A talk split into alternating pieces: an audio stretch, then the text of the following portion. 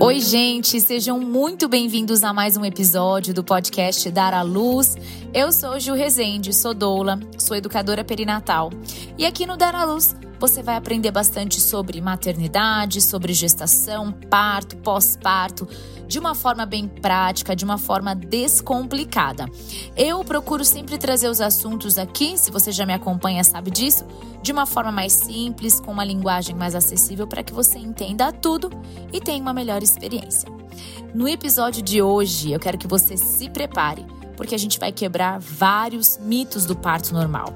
Você sabia que tem mentiras que te contaram? Pois é, talvez algumas delas você aprenda nesse episódio que eram mitos e não verdades. Então, fica aqui comigo. Para você que está aqui em mais uma quarta-feira acompanhando o nosso episódio, fico muito feliz que você está de volta, que você esteja aqui pegando mais um episódio fresquinho. Para você que está aqui pela primeira vez, seja muito bem-vinda. E já quero te dizer que tem muito conteúdo aí já publicado aqui é, no nosso podcast e você pode caminhar pelos outros episódios que eu tenho certeza que vão acrescentar bastante é, na sua jornada. Se você tá grávida, de repente tá pensando em engravidar, buscando informação, você tá no lugar certo e já tem bastante coisa aí no nosso podcast para você.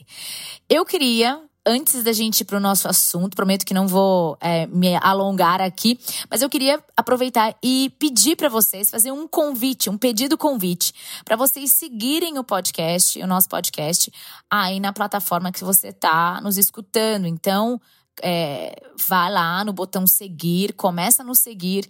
E se você também puder ir no botãozinho de avaliar e colocar aí o máximo de estrelinhas para mim, o máximo de estrelinhas aí no, no, no seu. No seu, porque você pode avaliar, né? Bom, acho que são cinco estrelas, né? Coloca aí para mim as cinco estrelinhas, porque quando você avalia, você também é, ajuda bastante o nosso podcast, combinado? Vamos ao assunto de hoje. Vamos quebrar alguns mitos do parto normal. A grande realidade, gente, é que na nossa cultura, quando se fala de parto normal, ainda é algo bem estigmatizado, porque tem muita gente falando coisas sem embasamento, muita gente falando coisas sem ter vivido alguma experiência, ou pessoas também que tiveram experiências, mas só contam da sua experiência pontual é, e generalizam como se a experiência pontual refletisse a experiência que todas as mulheres vão ter, o que não é verdade. E também gente que só é, fala do que já ouviu alguém falar em algum momento, sei lá, assistiu um filme ou assistiu uma novela e viu uma cena lá bizarra, tosca, né? Que é bem isso que. A não ser teve uma. Acho que foi uma novela há pouco tempo que trouxe uma cena bacana ali sobre o, o parto. Mas, em geral, é, tudo que a gente tem aí é bem, bem complicado e não demonstra de fato um parto fisiológico, né? Enfim, isso mais atrapalha do que ajuda, certo? E muita gente acaba criando a partir disso, né, uma visão muito distorcida do parto normal e o que acaba interferindo diretamente na escolha das mulheres em relação ao tipo de parto que elas desejam. Então, hoje eu vou trazer aqui para você cinco mitos sobre o parto normal que talvez você tenha acreditado até hoje. Vamos lá. Mito número um é de que parto normal é a mesma coisa que parto humanizado. Bom, se você é uma ouvinte assídua aqui do Dar à Luz, se você já percorreu aí pelos mais de 90 episódios que nós temos, é, você já sabe que isso não é verdade. É, porque, antes de tudo, a gente precisa compreender o que é um parto humanizado. Quando a gente fala de humanização, é, a gente está falando de um modelo de assistência. Veja bem, quando eu falo é, humanização no parto, é um modelo de assistência ao parto e não exatamente um tipo de parto. Que eu falo, ah, ah que, como que vai ser seu parto? Ah, vai ser um parto tipo humanizado. Isso é uma consciência muito rasa, tá? Do que é, é a humanização. É porque se de fato você entende o que é humanização, você não estaria falando exatamente dessa forma, tá? É, a, a, a humanização é um modelo de assistência que tem algumas características, tá? E tem um episódio só sobre isso aí, tá? A humanização na assistência. Vai lá e ouve que você vai ter bastante informação sobre isso. Mas o que eu posso dizer aqui para vocês, é para até mesmo contextualizar, é que a humanização ela tem tudo a ver com o respeito às decisões da mulher, obviamente sempre resguardadas, sempre priorizando a segurança da mãe do bebê, mas é o respeito aos desejos, às preferências da mulher pelo parto e pelo nascimento. É, então, a humanização ela não está ligada diretamente a um tipo de parto. Por esse motivo, um parto normal pode fugir desse conceito de assistência humanizada. Então, às vezes, a gente tem um parto normal, certo? Eu diria, diria que um parto vaginal, um parto que é, não foi uma cesariana. Então, a gente tem uma, um parto normal, mas que foi cheio, por exemplo, de violência obstétrica, ou um parto normal que não teve é, violência obstétrica, mas aonde é, os desejos, algumas vontades da mulher que não feriam né, a segurança e, e, e protocolos, mas não foram seguidos. É, bom, até aí parece algo meio contraditório. Acabei de falar e pensei aqui que, no caso, isso é uma violência, né? Quando enfim, esses desejos não são. Essas preferências e desejos não são seguidos, é, mesmo quando não ferem, enfim, a segurança do parto, do nascimento. Mas tá, é uma coisa pra gente conversar em outro episódio. Mas por esse motivo, um parto normal ele pode fugir da assistência humanizada. Então, quando a mulher não é respeitada, quando houve violência obstétrica, quando um plano de parto ele, ele é ignorado. Então, quando é, todos os, todas as decisões em relação a parto e nascimento elas não são embasadas cientificamente nos estudos mais recentes. Então, assim, um parto normal pode não ser um parto humanizado. E da mesma forma, uma cesariana pode ser humanizada, entende? Quando ela está dentro de todos os, todos os pontos que abrangem é, a humanização na assistência.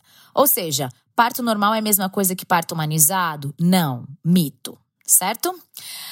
Número dois, depois de uma cesárea, não é possível um parto normal. Gente, esse é um grande mito, porque muitas mulheres são submetidas a cesáreas com a justificativa de ter uma cesárea anterior. Acontece que é indicado pelo próprio Ministério da Saúde que a mulher não seja submetida a múltiplas cirurgias. Assim, existe uma indicação de parto normal após uma cesariana. Existe inclusive uma sigla, né, que é aquela VBAC, que é a VBAC, que é uma sigla em inglês, que na tradução para o português seria um parto normal após cesárea ou um parto vaginal após cesárea.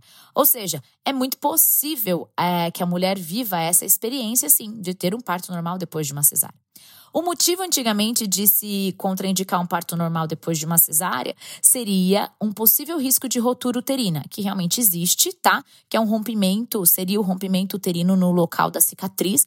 Mas com o tempo é, e com a evolução da obstetrícia, a evolução dos estudos, é, esses estudos mostram que o risco dessa rotura uterina em mulheres que tiveram cesárea anterior vai variar aproximadamente de 0,5% a 1%, de acordo com o site da Fiocruz, tá? Essa, essa informação lá na aba do portal de boas práticas em saúde da mulher, da criança e do adolescente. Porém, essa porcentagem, 0,5% a 1%, também é questionada por alguns profissionais e em outros estudos também. Mas eu peguei a mais alta aí que eu encontrei, tá? Que seria por volta dessa porcentagem.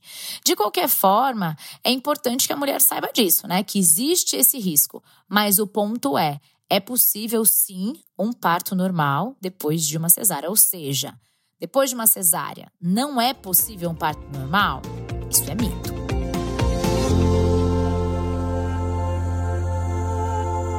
Número 3 tem mulheres que não vão ter passagem. Gente, a tal da passagem, né? Que passagem é essa?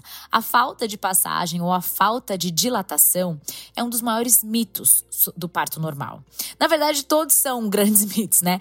Mas a grande realidade é que toda mulher dilata se aguardassem o tempo necessário, se aguardassem o tempo ideal para que o corpo dela faça isso. É, quando uma mulher ela entra em trabalho de parto, a ação hormonal vai cuidar disso, porque o corpo faz o que é preciso ser feito. Então, muitas vezes o que a gente observa é que é, a falta de tempo, a falta de paciência da equipe para aguardar o processo fisiológico, e aí eu não quero aqui entrar no mérito do porquê que às vezes existe essa pressa, né?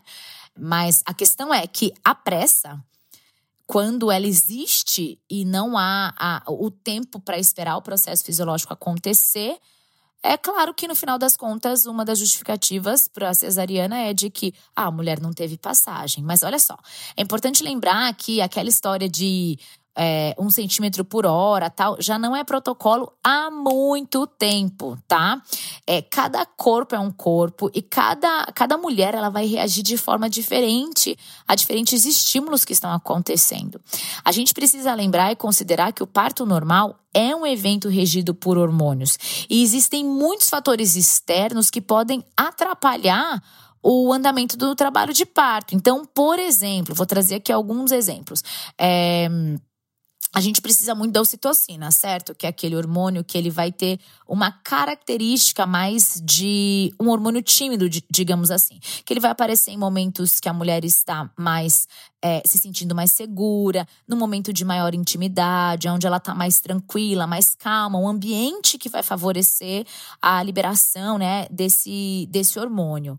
É, e aí a gente tem luzes acesas, gente entrando, gente saindo, gente falando alto, assuntos aleatórios, pessoas vindo perguntar toda hora coisas para essa mulher que está tentando se internalizar naquele processo. Ou seja, fatores externos que estão atrapalhando o andamento do trabalho de parto. Aí, depois de uma hora, não teve uma evolução, digamos assim, de dilatação.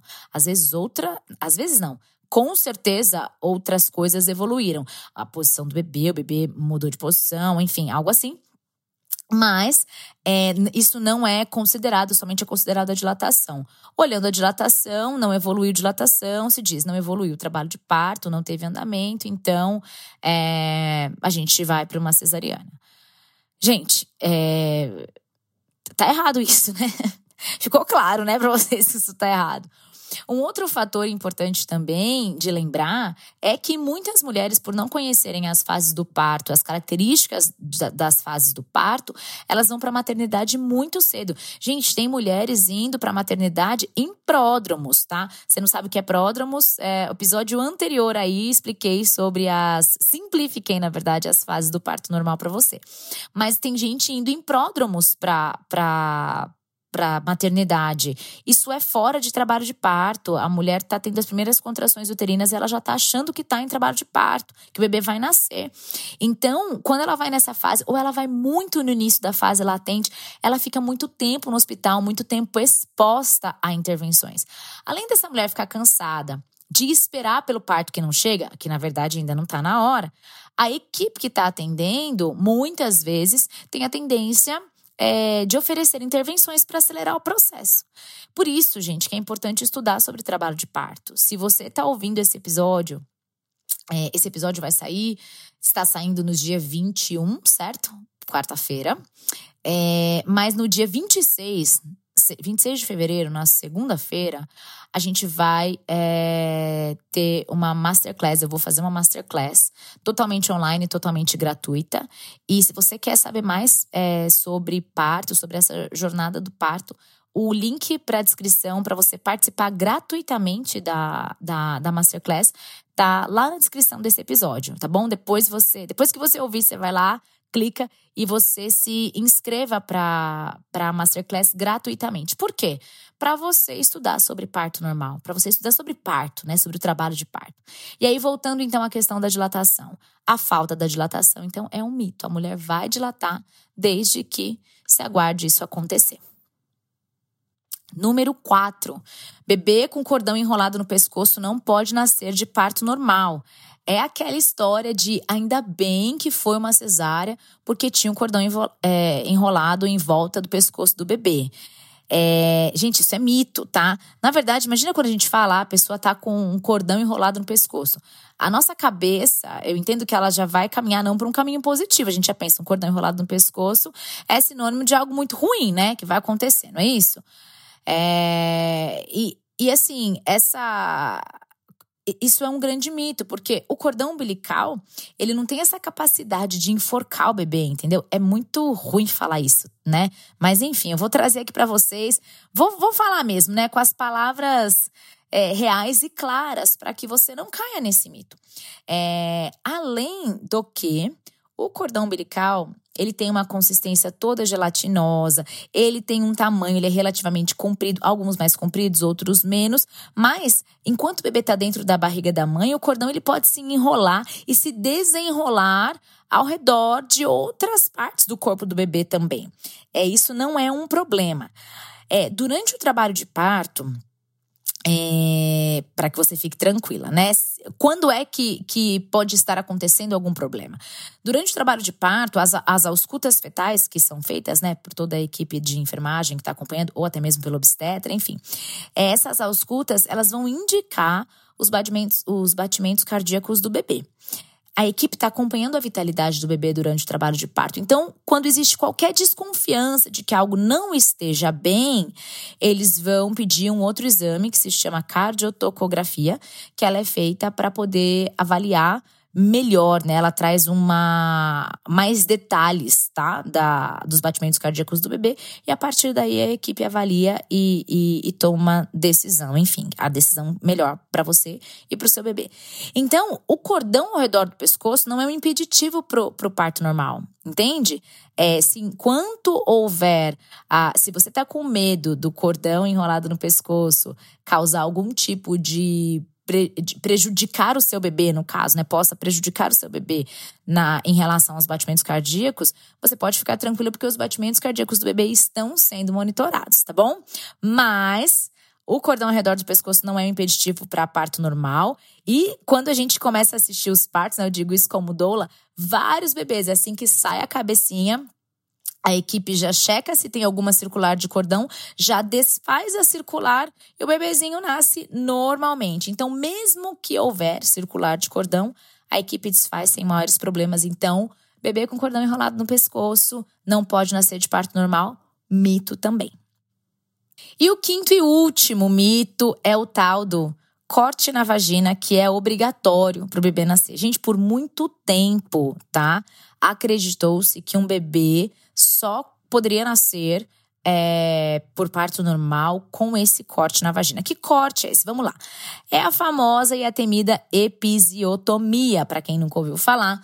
É um corte no períneo. O que, que é o períneo, né? Para quem não sabe também, períneo é a região entre a vagina e o ânus, certo? Então imagina que entre a vagina e o ânus é feito um corte é, meio lateralizado assim, e isso tem a justificativa de aumentar o canal de parto, obviamente aumenta, porque você faz um corte, né? E facilitaria a passagem do bebê, encurtaria o período do expulsivo, né? Que é aquela última fase ali, penúltima, na verdade, fase do trabalho de parto. E também protegeria a mulher contra possíveis lacerações e protegeria da incontinência urinária, né? Prote proteger contra lacerações, gente, é só a gente pensar um pouquinho. Assim, é, entenda, né? Pode ter parecido um pouco ofensivo agora, mas de forma alguma, tá bom? É, hoje, não sei, parece que eu tô mais empolgada, né? Tô falando mais rápido, para quem tá acostumado a ouvir, mas não sei o que aconteceu. Acho que eu tô um pouco acelerada. Mas é que eu tô empolgada com esse episódio, porque quando a gente vai falar sobre quebrar mitos, né? É, dá um pouco de indignação, acho que é isso. mas enfim. Você falar que você vai proteger o períneo de uma mulher contra lacerações, fazendo um baita corte que precisa de anestesia, depois precisa de sutura, vai ficar uma baita cicatriz. Gente, é, é uma brincadeira, né? É brincadeira falar isso, é um absurdo falar isso. É, enfim. Mas vamos lá. Muitos estudos foram feitos e demonstraram que a episiotomia não deve ser feita como um procedimento de rotina. Ou seja, não deve ser feita em todas as mulheres, né? É, existem muitas evidências que sugerem, inclusive, que não se realize a episiotomia. Por quê? Porque depois a mulher tende a ter uma recuperação mais dolorosa, é, vai impactar diretamente no pós-parto, na mobilidade dessa mulher, pode impactar até no sucesso da amamentação. É, não por estar ligado diretamente, entende? A questão do, do, do, do seio e do leite em si, da produção, mas a questão da mobilidade, da disponibilidade, da mulher conseguir se movimentar sem sentir dor, etc. Sentar bem, né? Sem se machucar, enfim. Então, impacta no pós-parto e impacta também, dificulta muito o retorno à vida sexual da mulher, que já tem os seus desafios no pós-parto, que dirá é, uma episiotomia tendo sido feita. O que acontecia também era se justificar a episiotomia, né? Como eu já disse, a fim de proteger o, o períneo de possíveis lacerações. Só que a incidência dessas lacerações graves é muito pequena é, e não justifica cortar, então, o períneo de todas as mulheres para evitar essa possível laceração que aconteça de forma natural cada vez mais se torna mais rara a utilização dessa técnica pelos profissionais que são atualizados. Então, episiotomia, corte ali no períneo, é obrigatório para o bebê nascer? Não, isso é mito também. E esse foi esse nosso episódio. Mulheres, eu tenho certeza que essas informações vão te levar mais perto de viver uma experiência de parto positiva.